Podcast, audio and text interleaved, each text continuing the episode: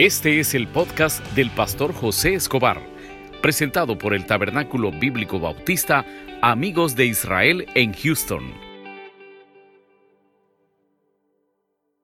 Abramos nuestras Biblias en Salmos 25:14. Vamos a estar hablando esta mañana que usted debe tener una relación personal con Dios. Hablando nuevamente sobre la carta a los Corintios. La carta a los Corintios dice que la única razón cuando la pareja no es una sola carne, quiero que me preste atención en eso, es en la parte espiritual. ¿Qué significa eso, hermano? Que si su esposa o su esposo o un familiar le dice a usted, mira, ya no sigamos más con Dios, en ese momento usted tiene el derecho de no obedecer de no tomar esa decisión. ¿Por qué razón? Porque, la, porque lo, lo, lo que usted está haciendo con Dios es personal.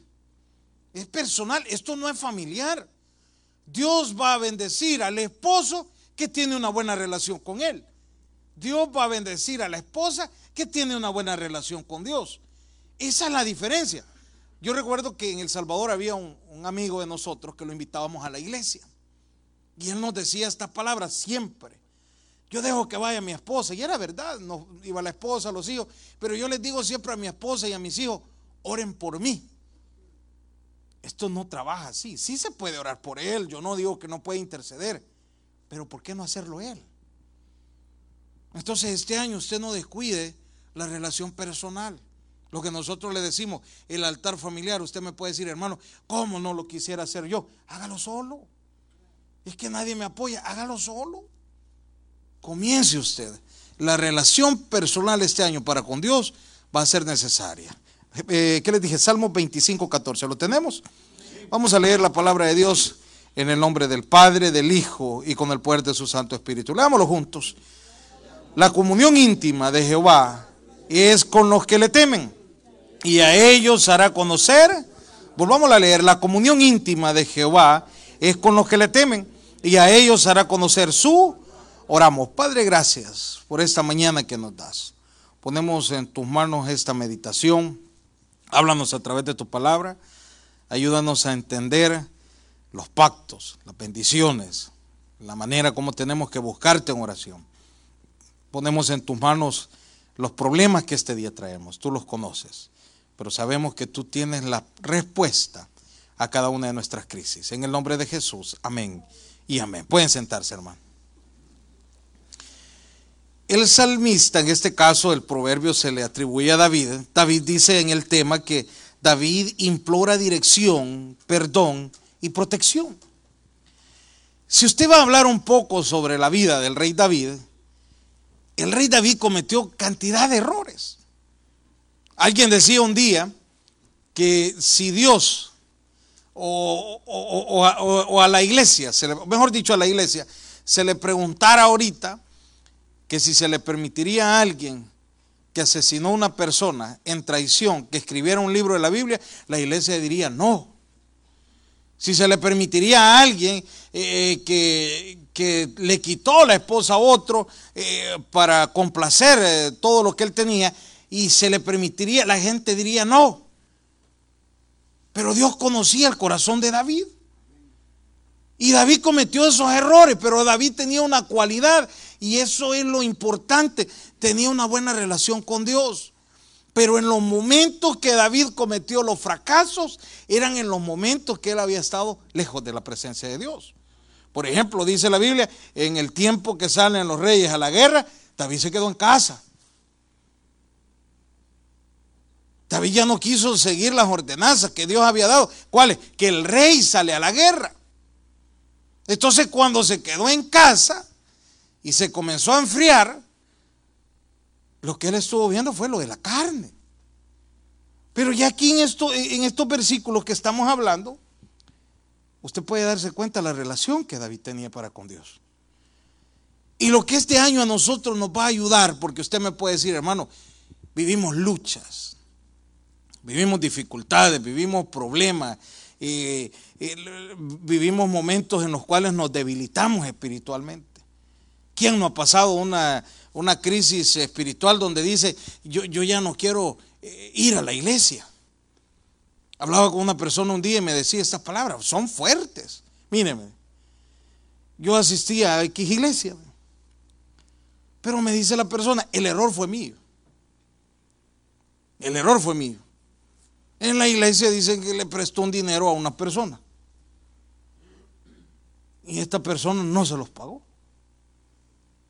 Y no, no, no, no, no solo no se los pagó, sino que sabiendo que tenía la deuda, dice la persona, que llegaba y se exhibía y, como por ejemplo, imagínense que alguien le debiera algo a usted y todavía le dice, y vengo el dealer de sacar un carro, ¿por qué no paga primero? En esa situación estaba él. Al grado que cuando ya lo miraba perdía el gozo y se retiró. Y dice que se retira, mire, mire el error que comete, se retira diciendo esta palabra, ya no quiero saber nada de iglesia, pero sí de Dios. Pero él mismo se daba la respuesta. ¿Quién prestó el dinero? Fue él.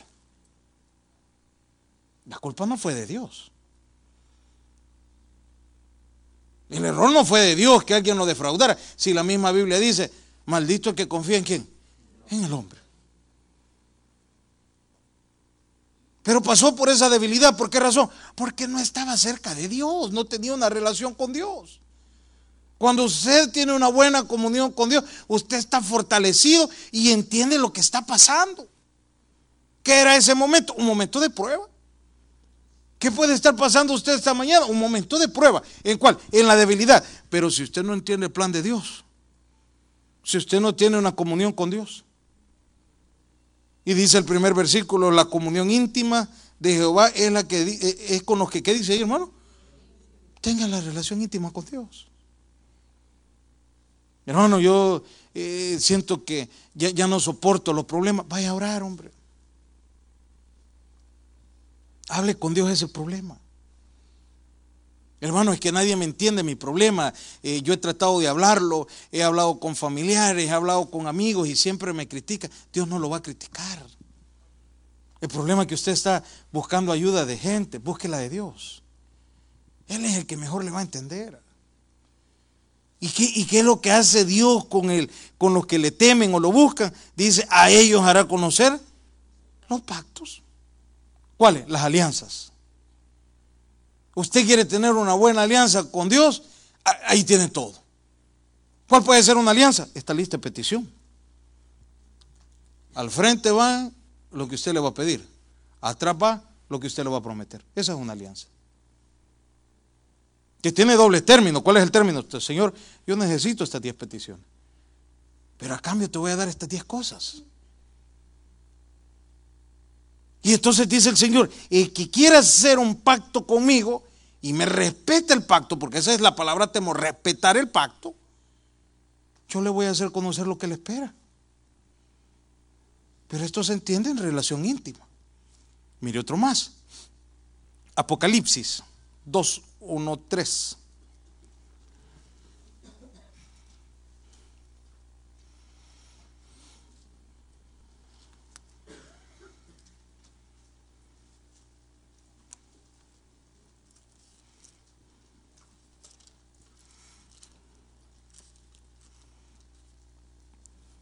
Si usted tiene una buena relación con Dios, usted soporta la prueba. Nosotros con mi esposa servimos en la iglesia de un amigo pastor hace como unos 12 años. A nosotros nos gustaba apoyar ministerio en El Salvador. Es por el 2006, para que sea una idea. 2007. Y había una hermana que, que le dábamos transporte. Pero un día hablando con ella, en aquel tiempo, le preguntamos, hermana, ¿y, ¿y qué pasó con el carro? Porque ellos tenían un carro y toda la vida les dábamos transporte. Mire, me dice, solo para que vean las pruebas que, las personas pasan. Mi esposo sacó un préstamo, pusimos un negocio. Y el negocio agarra fuego. Y se queda con el préstamo. Ella sin perdió el empleo, ella, porque por el negocio perdió el empleo. Y no solo eso, los cobros comenzaron a llegar. Y vienen ellos, cometen el error, y ese es un gran error, agarrar un préstamo con interés alto. Eso los terminó de, dañar. ¿Y saben que eran unos servidores fieles? Ellos hacían la limpieza de la iglesia. Y se iban conmigo porque yo a la iglesia, el culto terminaba a las 7.30 y yo salía a la iglesia a las 9, casi era el último en irme siempre. A esa hora terminaba y a veces eh, comenzamos a hablar porque un día me los encontré caminando. Iban a caminar cinco millas, cinco kilómetros, perdón, para llegar a la casa en la noche. Y ahí comenzó la conversación. Pero me dice ellos, pero no nos hemos rendido. Estamos pasando la prueba. Estamos pasando el problema. El carro lo tuvimos que vender para pagar la deuda. Solo nos hemos quedado con el salario de mi esposo. Iban luchando. Y ahora a través de las redes sociales me encuentro al hermano un día y comenzamos a hablar, Dios le bendiga y todo lo demás. Ya Dios hizo una gran bendición en la familia. Pero fue un proceso de 10 años, hermano. 10 años que caminaron.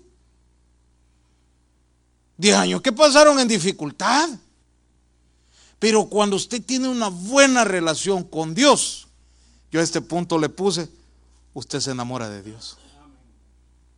Y cuando hay amor no importa nada, hermano. A mí me gusta ver los matrimonios que han luchado. Y que dicen, mire, nosotros tenemos 10 años de casado, 15 años de casado, y hemos pasado en las buenas y en las malas. Desde que vivíamos en el apartamento, llegamos a una casa y a lo mejor perdimos la casa, pero este, volvimos a levantarnos o, perdimos el carro, lo que sea, pero lucharon. ¿Qué los unió? El amor.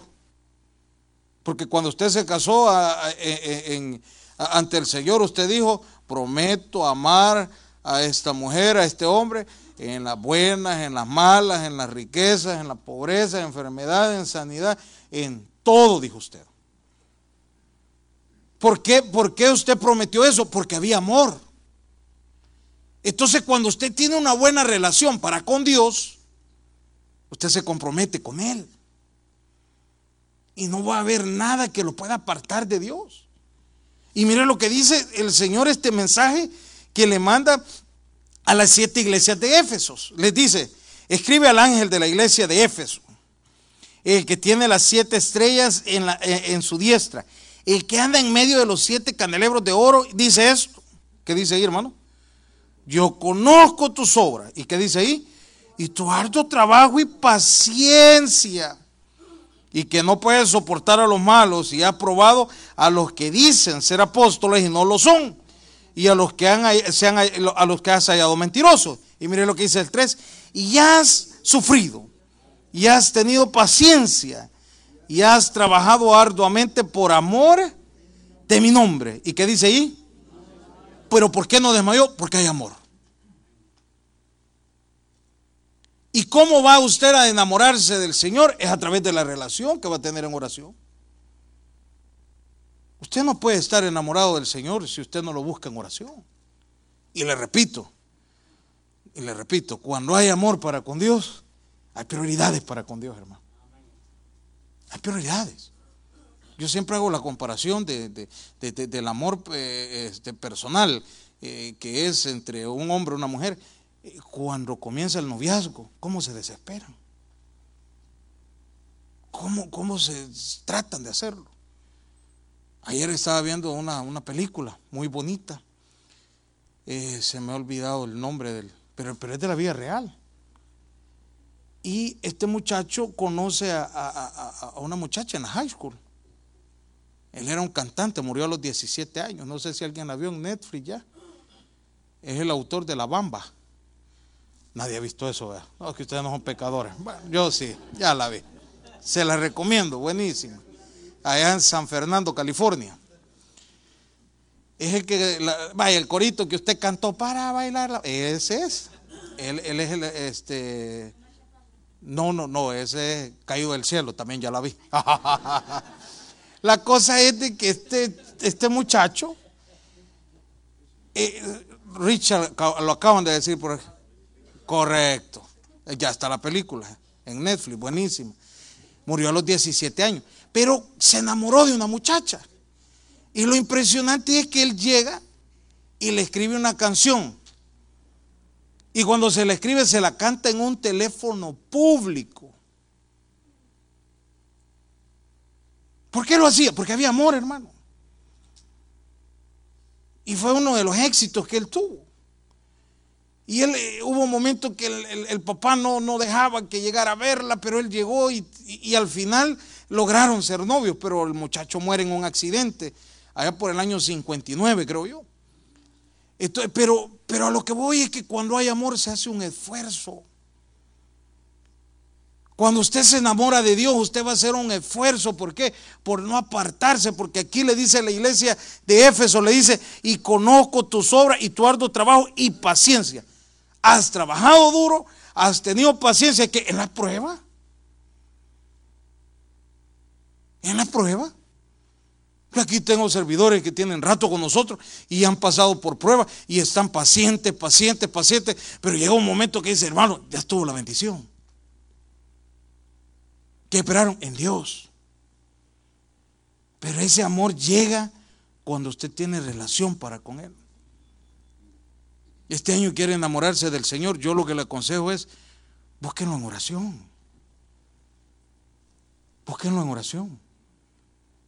Va a conocer más de Él. Alguien me decía un día, usted cuando, y, y habló claro, fíjese que yo soy así en la parte ministerial. Me dice, usted cuando quiere hablar algo de la iglesia, de lo que Dios ha hecho, usted rápido llora. Sí, le digo, porque lo que ha hecho Dios aquí no lo he hecho yo, lo ha hecho Él, por misericordia. Y me sorprende lo que ha hecho. ¿Por qué? Porque esa parte la he conocido hoy como pastor. Antes no la conocía. Van a haber cosas que si usted comienza a hablar con Dios, usted se va a enamorar más porque va a decir, wow, ¿qué hizo Dios conmigo? Esto no lo esperaba y se va a enamorar más. Mire otro más, ahí mismo abajo, en, el 4. La relación con Dios, dice ahí, pero tengo contra ti, ¿qué dice ahí, hermano? La relación con Dios le va a evitar enfriarse. Ve a su vecino y dígale, no te, no, no, no te enfríes, dígale. Véalo, dígale. Te va a evitar a que te puedas enfriar en Cristo. Hermano, ¿quiere saber si se ha enfriado en Cristo? Hágase esta pregunta. ¿Qué hacía antes por Cristo que hoy no hace? ¿Eh? Hágase esa pregunta. ¿Qué hacía usted antes por Cristo? Y que hoy no lo está haciendo. Volvemos a, la, a la parte de relación como pareja. ¿Cuántos estamos casados aquí, hermano? ¿A cuántos nos dicen nuestras esposas? ¿Y cuándo me vas a traer un detalle? ¿O solo a mí me dicen eso? Solo a mí. A todos, hermano. ¿Cuándo me vas a dar flores? Yo, yo me acuerdo del novio de mi esposa. Imagínense cómo era uno, de bruto. No, no decir otra palabra. Yo le regalaba a ella tulipanes, hermano. Búsquelos dónde están esos aquí. Y cuesta hallarlo cuesta. O detallito. Y me dice, ¿y cuándo? Me? ¿Y cuándo? Detalles que se, porque, porque se ha enfriado la relación. Y no es que tal vez usted dice, no, yo vivo con ella, yo estoy allí y todo, pero ya no hace algo extra. Lo mismo ha pasado con la relación para con Dios.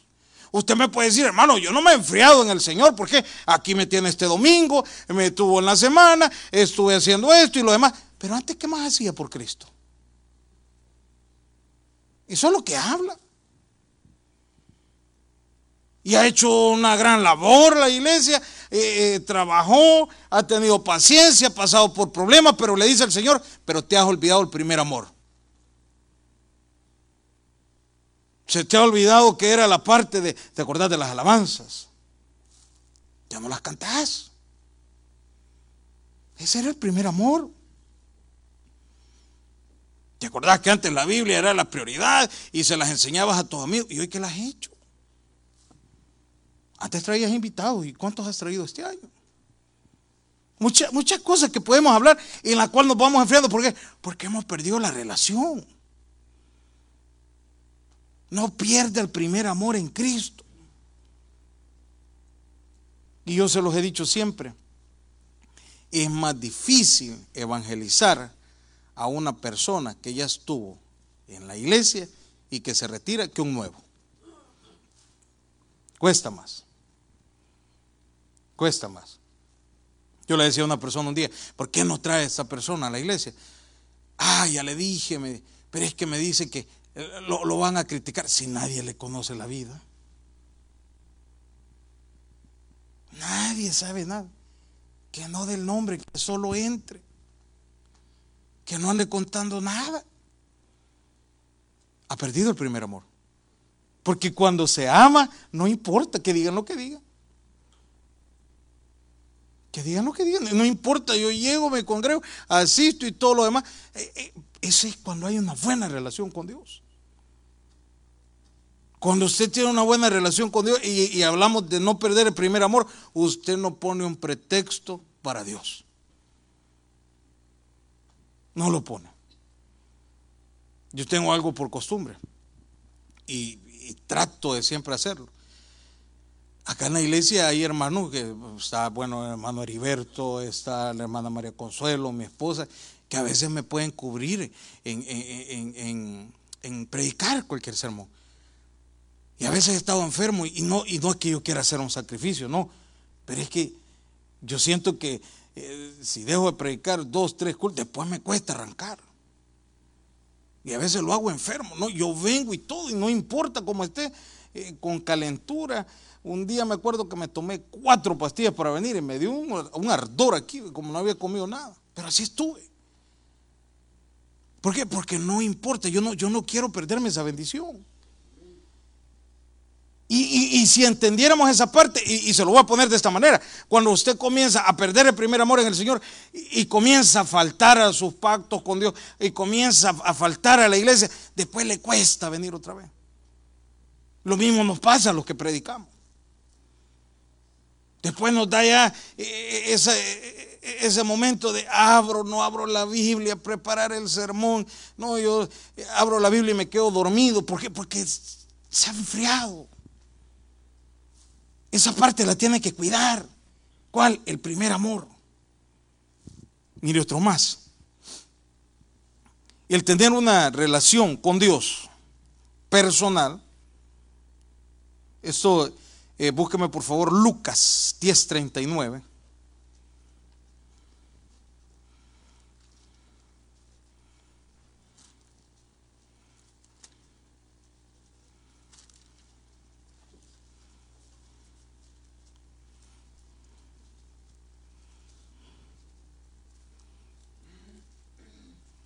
Al tener una relación para con Dios personal, nos trae la iglesia, hermano. Buscamos de su palabra. Hombre, yo no he escuchado un sermón, voy a ponerlo. Hombre, tengo rato de no abrir la Biblia, la voy a abrir. Pero es cuando usted tiene una comunión para con Dios. ¿Sabe quiénes tienen una buena comunión para con Dios?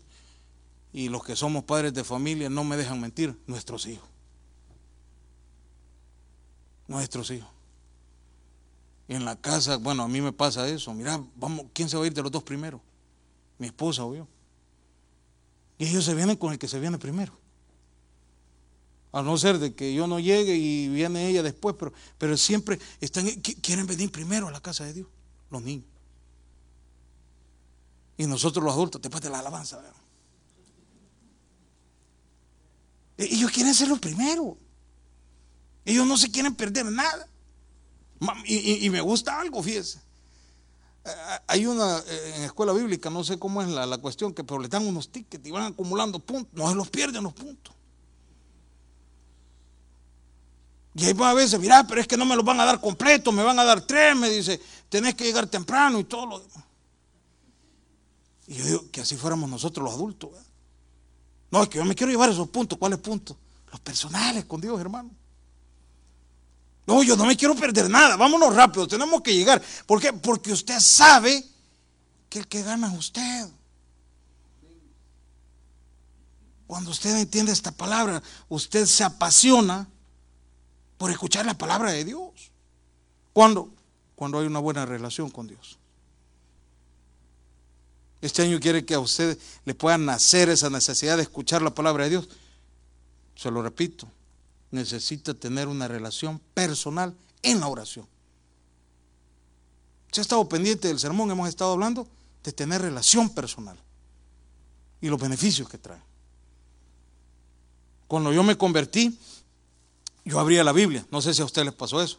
Yo no entendía nada. Yo la agarraba y leía y leía, pero no entendía nada.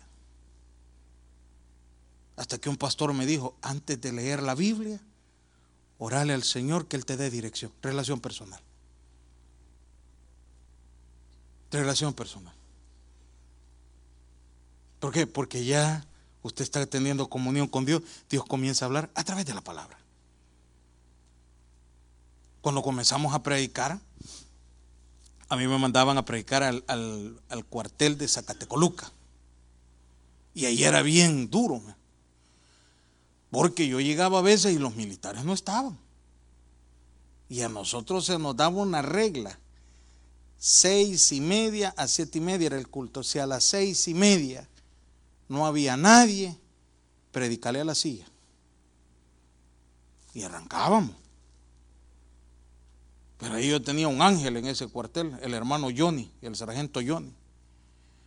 Cuando él me miraba solo que estaba cantando las alabanzas, les iba a pegar una regañada a todo. Y me llenaba todo el lugar de comedor de militares. Era el ángel que tenía ahí, sin necesidad de andar hablando nada. O lo que yo hacía, pasaba por la oficina del, hermano Johnny, el sargento, hey, en cinco minutos arranco, ya te los mando. ¿Y quién le decía algo a él? Todos los militares. Pero cuando me tocaba predicar era el problema. Imagínense que yo predicaba una vez cada ocho días. Y en todas las hermanas no encontraba sermón de, de, de, los 65 libros de la Biblia. No hallaba que predicar. Hasta como a las 3, 4 de la tarde me caía el sermón. Pero no había relación con Dios, hermano. Hay que ser honesto. A veces queremos abrir la Biblia y encontrar una buena parte de la palabra, y, pero no ha orado, hombre. ¿Qué, ¿Qué le va a caer? Entonces, cuando usted tiene una buena relación con Dios, usted busca la palabra. Mire lo que dice el versículo. Esta tenía una hermana que se llamaba, ¿qué dice ahí, hermano? La cual sentándose a los pies, ¿qué dice ahí, hermano? Aquí, hay dos, dos, dos, tipos de personas. Si gusta el 38. Aconteció que yendo camino, entró a la aldea y una mujer llamada Marta le recibió en su casa. Pero Marta tenía una hermana que se llamaba María. Marta era duro de corazón. Marta siempre decía, no, es que yo no soy fanática. Yo tranquila. María tenía un corazón abierto a Dios. ¿Se imagina usted tener la visita del Señor en su casa? Y la otra persona, como no sabía quién era el Señor y quién, cualquier, no sé, ahí Jesús. ¿Y qué vas a hacer? Yo voy a hacer la limpieza, yo voy a lavar los platos. La otra hermana sabía quién era el Señor y le dedicó el tiempo. ¿Para qué? Para oír la palabra. Cuando usted tiene esa relación para con Dios, usted le dedica tiempo a Dios va a venir a su culto y va a escuchar la palabra. Usted va a estar pendiente de la predicación. La otra no. ¿Qué otra cosa gana cuando usted tiene una relación? Oh, yo le puse aquí una mala relación con Dios. Mira el 40. Ahí mismo. Pero Marta se preocupaba, se preocupaba con muchos quehaceres y acercándose dijo, Señor, no te da cuidado que mi hermano, mi hermana me deja servir sola. Dile pues que qué dice ahí, hermano. Cuando usted no tiene una buena relación con Dios, usted no entiende que es Dios. Ya no entiende que es Dios. Esta semana se me acerca una persona y me dice, he hecho un trato con Dios este año. Y ese trato que he hecho con Dios, mire qué interesante. Yo no le digo que lo haga. Cada quien con su trato para con Dios. Por eso les decía, esto es personal, hermano. Y me dice esta persona, del trato que he hecho con Dios para asistir a la iglesia, en, el, en la semana voy a estar dejando de ganar 70 dólares, pero lo voy a cumplir. Dios va a proveer por otro lado. ¿Qué le está pidiendo a Dios? No tengo ni idea, hermano. Pero he entendido esa parte. Mas buscad primeramente el reino de Dios. ¿Y qué dice después, hermano? Lo demás es añadido. No se preocupe. De ahí Dios se encarga de usted. Y me dice él, ¿y sabe qué? Me dice, prefiero mejor eso y no fallarle, no voy a hacer que más adelante, me, gustó lo que me dijo. Dios me saque unos dos mil dólares en un choque. Vaya, este lo tiene claro. Pero yo le dije al Señor que íbamos a arrancar con eso. Eso es cuando usted lo entiende, quién es Dios. La otra persona no lo entendía. La otra persona que hubiera dicho, esa es una locura, 70 más para tu cheque. Y en una entrada al hospital viene el recibo de 13 mil. Son diferencias, hermano. Son diferencias. Mire otro más, cuando hay relación para con Dios. Búsqueme por favor Salmo 127, 1. Salmo 127, 1.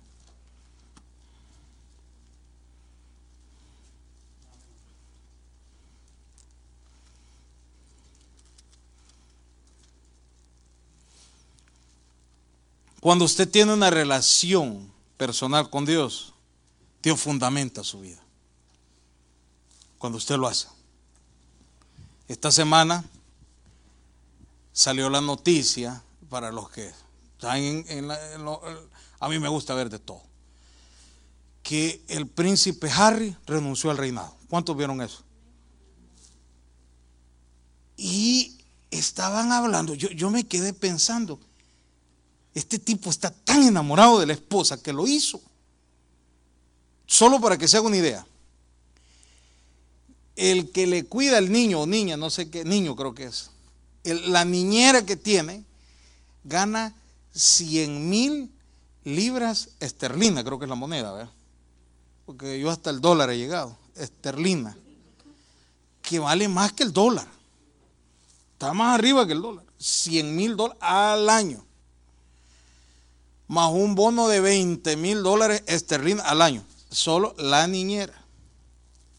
Siete seguridad, las camionetas, eh, tienen gastos de representación anuales, gastos de representación que puede ser un traje, un hotel donde él se quede, 3 millones de eh, libras esterlinas.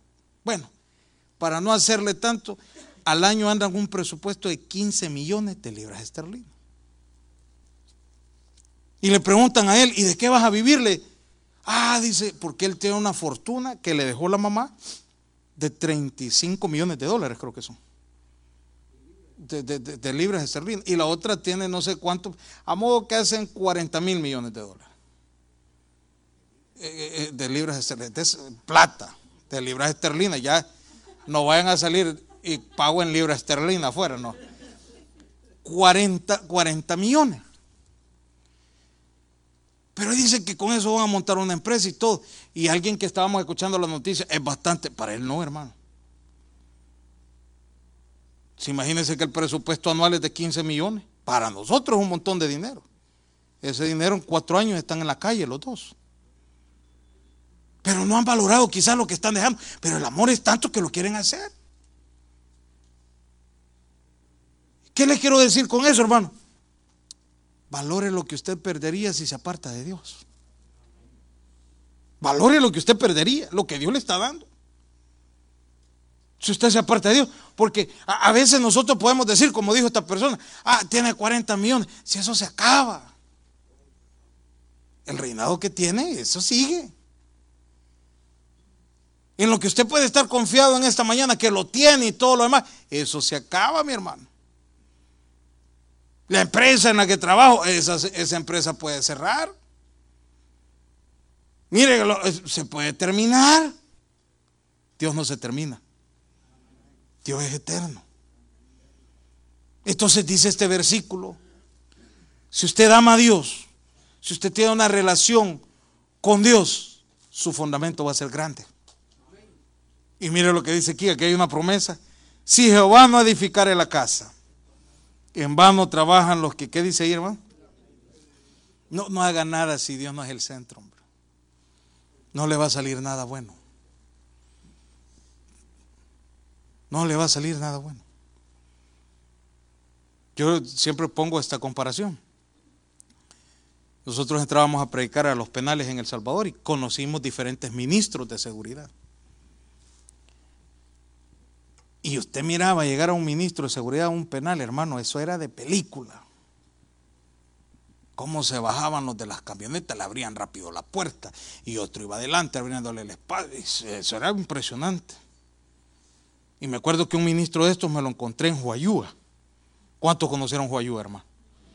Dios bendiga Huayúa, a ver. Allá me lo encontré, hermano. ¿Cómo lo cubrían?